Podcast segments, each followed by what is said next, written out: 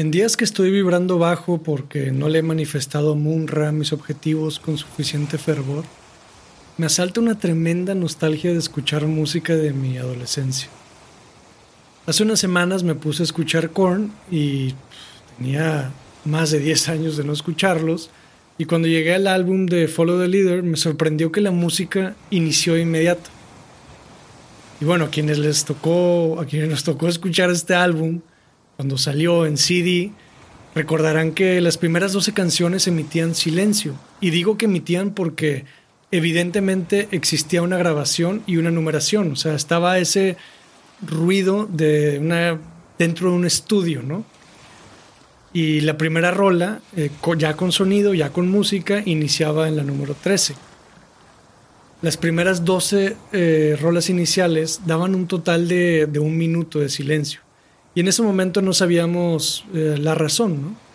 Eh, hace unas semanas que empecé a escucharlo y que se saltaron ese silencio, ese minuto, que la canción empezó inmediato, eh, estuve buscando información al respecto y, parece ser que lo hicieron en memoria de un fan que, que había muerto. Y bueno, la, la pregunta que, que me quiero hacer en este episodio es ¿Qué se perdió en esta transición de CD a Spotify más allá de, un minuto en 12 canciones de silencio? Veamos las diferentes caras de silencio en algunos autores y, y busquemos una respuesta, ¿no? si es que hay alguna. Comencemos. Estas historias empiezan en el océano unidas por los tentáculos de las medusas que se confunden con bolsas de plástico.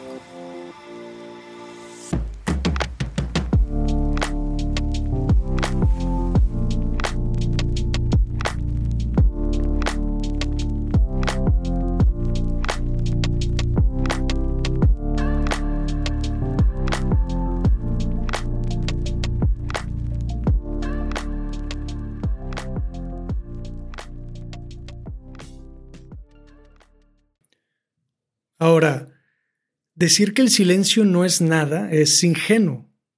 de entrada, ahora sabemos que puede ser una memoria. Em, por ejemplo, el silencio viene representado como una nota que no se ejecuta en las partituras. Y aquí traigo a colación la película Tar, que de hecho ayer fuimos a ver al cine, pero no pudimos terminarla porque la cinta estaba dañada y estaba ocasionando que se perdiera la imagen, ¿no? Pero bueno, Lidia Tarr, la protagonista, menciona que la quinta sinfonía de Beethoven inicia con una nota de silencio antes del tema que ya todos conocemos, ¿no? El, tan, tan, tan, tan. El personaje principal, eh, Lidia Tarr, eh, todos manifiesten Kate Blanchett, no te acabes, está basado en gran medida, o si no es, yo creo que más bien completamente en el compositor Gustav Mahler. Mahler decía que el ruido que escuchamos dentro de un bosque, es decir, el ruido del viento, de los pájaros, de los insectos, de las ramas quebrándose, debe de estar incluido en la sinfonía, porque, en sus palabras, la sinfonía lo abarca todo. Parece claro que esta es la razón por la cual la película inicia con unos minutos de silencio, y lo pongo entre comillas, eh, también con los créditos, ¿no? Eh, y durante esos, ese minuto, no sé cuánto tiempo sea, pero se alcanza a escuchar un pájaro, unas voces, etc. Y esto mismo lo hizo Mahler en su primera sinfonía ya como compositor, ¿no? ya como creador. Por cuatro minutos y medio mantuvo esperando a una audiencia élite del imperio austriaco con sonidos que asemejaban el del viento, el de las aves, demás, antes de siquiera mostrar el tema de la sinfonía, es decir, antes de lo equivalente en Beethoven sería el tan, tan, tan, tan, es decir, ¿de qué va la sinfonía? Nadie había tenido la osadía de hacer algo similar. Eh, la única persona que había hecho algo así eh, o que había eh, hecho esperar a la audiencia así había sido el propio Beethoven, pero lo hizo en su novena sinfonía, es decir, ya era Beethoven, y lo hizo por meros 13 segundos. Ahora, para Mahler la idea, eh, esta idea de que la sinfonía lo abarca todo, iba más allá del silencio del bosque. dependiendo de la interpretación del conductor, ya sea puede ser el segundo o tercer movimiento de la misma sinfonía, es decir, la primera, eh, que si mal no recuerdo se llama Titán, o le llaman Titán. Em, hay una marcha, parece una marcha fúnebre, que en teoría debería de, esto no recuerdo dónde lo vi, pero en teoría debería de tocarse con un chelo de baja calidad. Y de inmediato, eh, en yuxtaposición a la marcha fúnebre, aparece un vals folclórico, es decir, un baile de, danza. ¿no?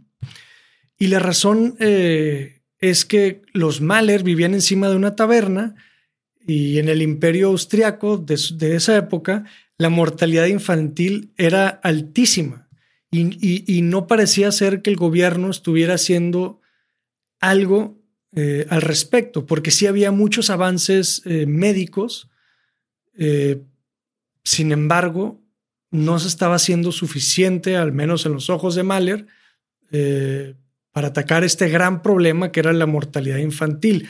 O sea, ocho de los 14 hermanos de Mahler murieron, ¿no? En, su infancia. Esto es, esto es tremendo. Entonces, para él no era raro ver a señores salir del edificio cargando un féretro pequeño, mientras que abajo se escuchaba música bailable. Es, esa, esa, ese contraste le, le hacía mucho ruido a Mahler. Y bueno, ya sabemos que el silencio puede ser una memoria y también la vida que alberga un bosque. Entonces, si el silencio es algo que puede ser mucho, ¿Qué pasó con el silencio de las primeras 12 canciones del álbum de Korn? ¿Se perdió ese algo en la transición de CD a Spotify? Si reproduzco esas primeras 12 canciones de silencio del álbum por aquí, en teoría me pueden bajar el podcast por derechos de autor, ¿no?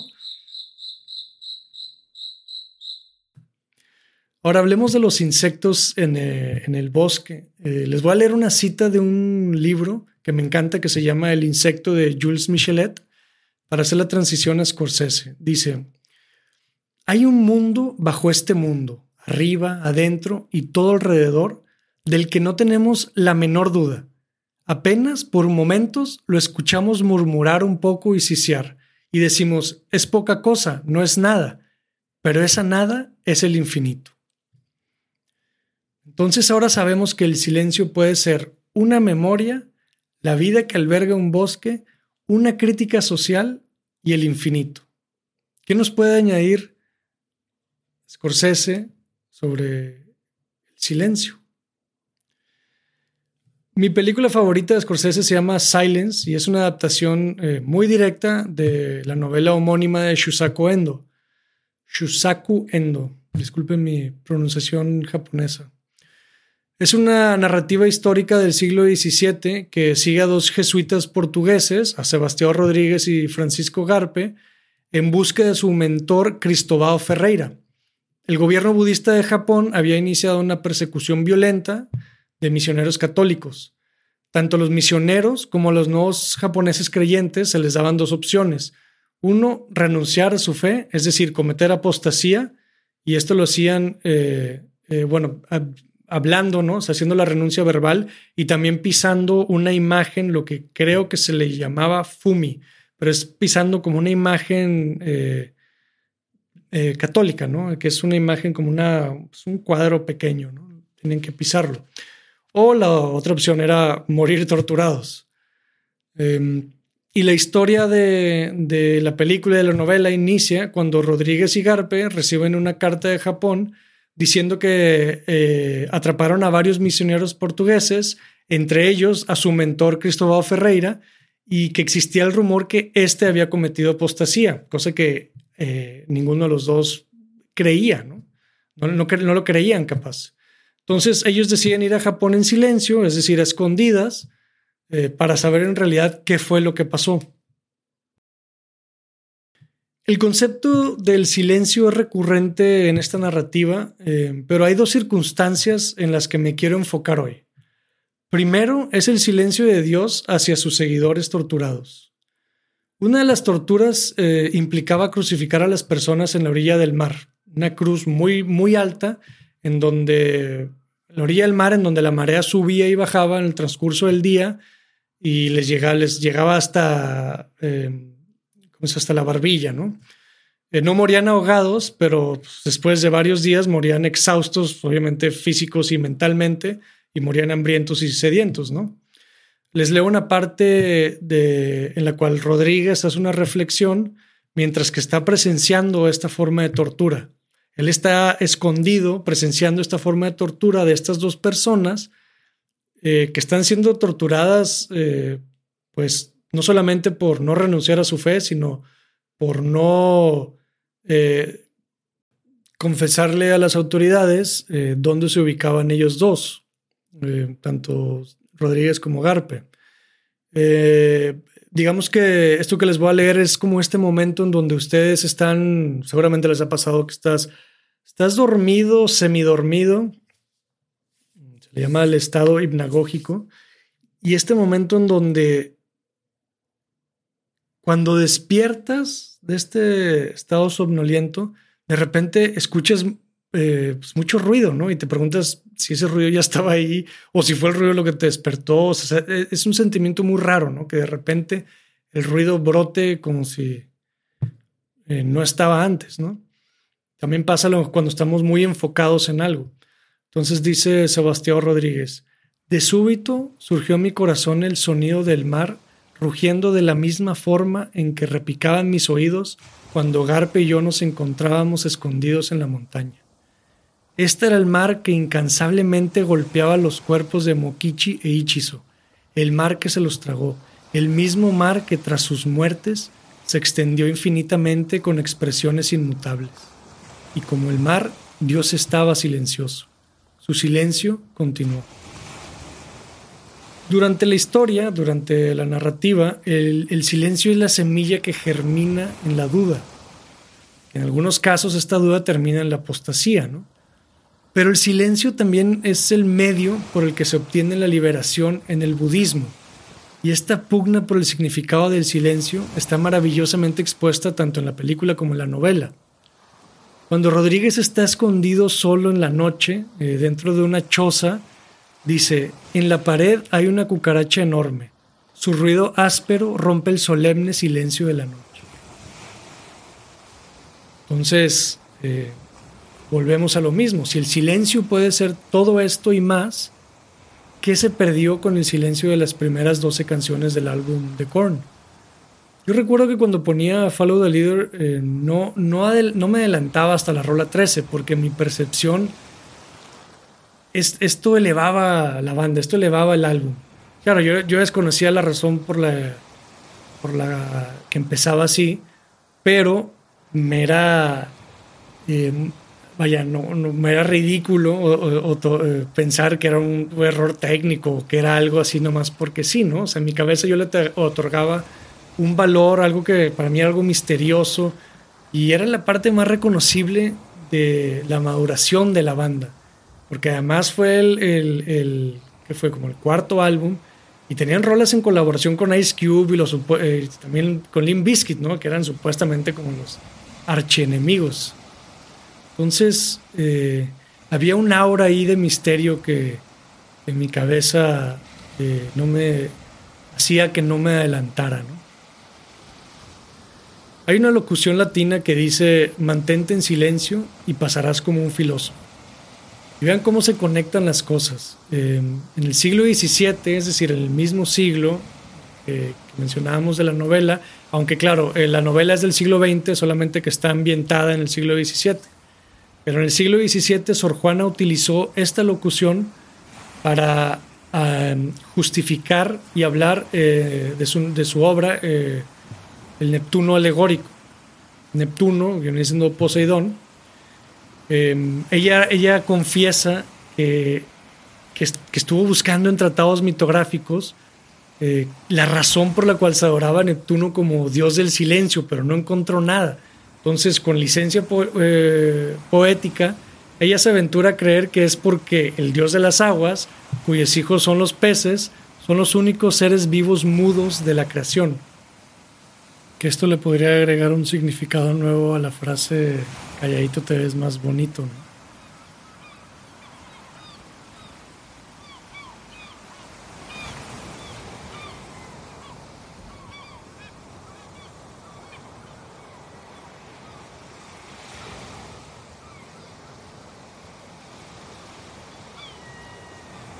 En fin, em, bueno, mucho se perdió con esta transición a Spotify. Seguramente habrá otros álbumes que hayan tenido un cambio similar o un cambio sea distinto, es una diferencia.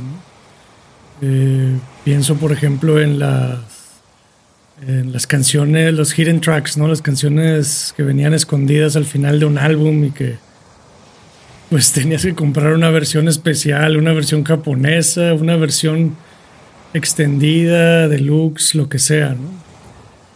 Eh, vaya, de forma concreta lo, que se perdió fue esta experiencia. No sé quiénes escuchen por primera vez ahorita Korn, si es que alguien lo hace, eh, pero vaya, de entrada sé que no tendrán esta experiencia que tuvimos nosotros quienes escuchamos el álbum por primera vez en CD, ¿no? Eh, y me parece que eso fue lo que, lo que se pierde, eso es lo que se pierde en esta transición, esa capacidad de, de filosofar.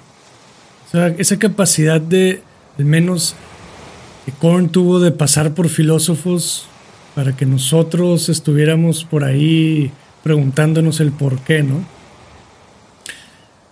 Eh, el silencio será un tema que, que siempre será vigente, siempre Habrá nuevas y distintas caras del silencio representadas por diferentes autores, por diferentes películas, por diferente música. Un tema eh, que no tendrá fin, ¿no? Y habrá quienes le den un giro positivo, negativo, neutral. Eso es, eso es lo de menos. También tiene que ver con el espíritu que se respira en la época. Eh, en fin, en palabras de Jonathan Davis, eh, estas memorias llenan mi corazón, pero también lo entierran. Seguido por...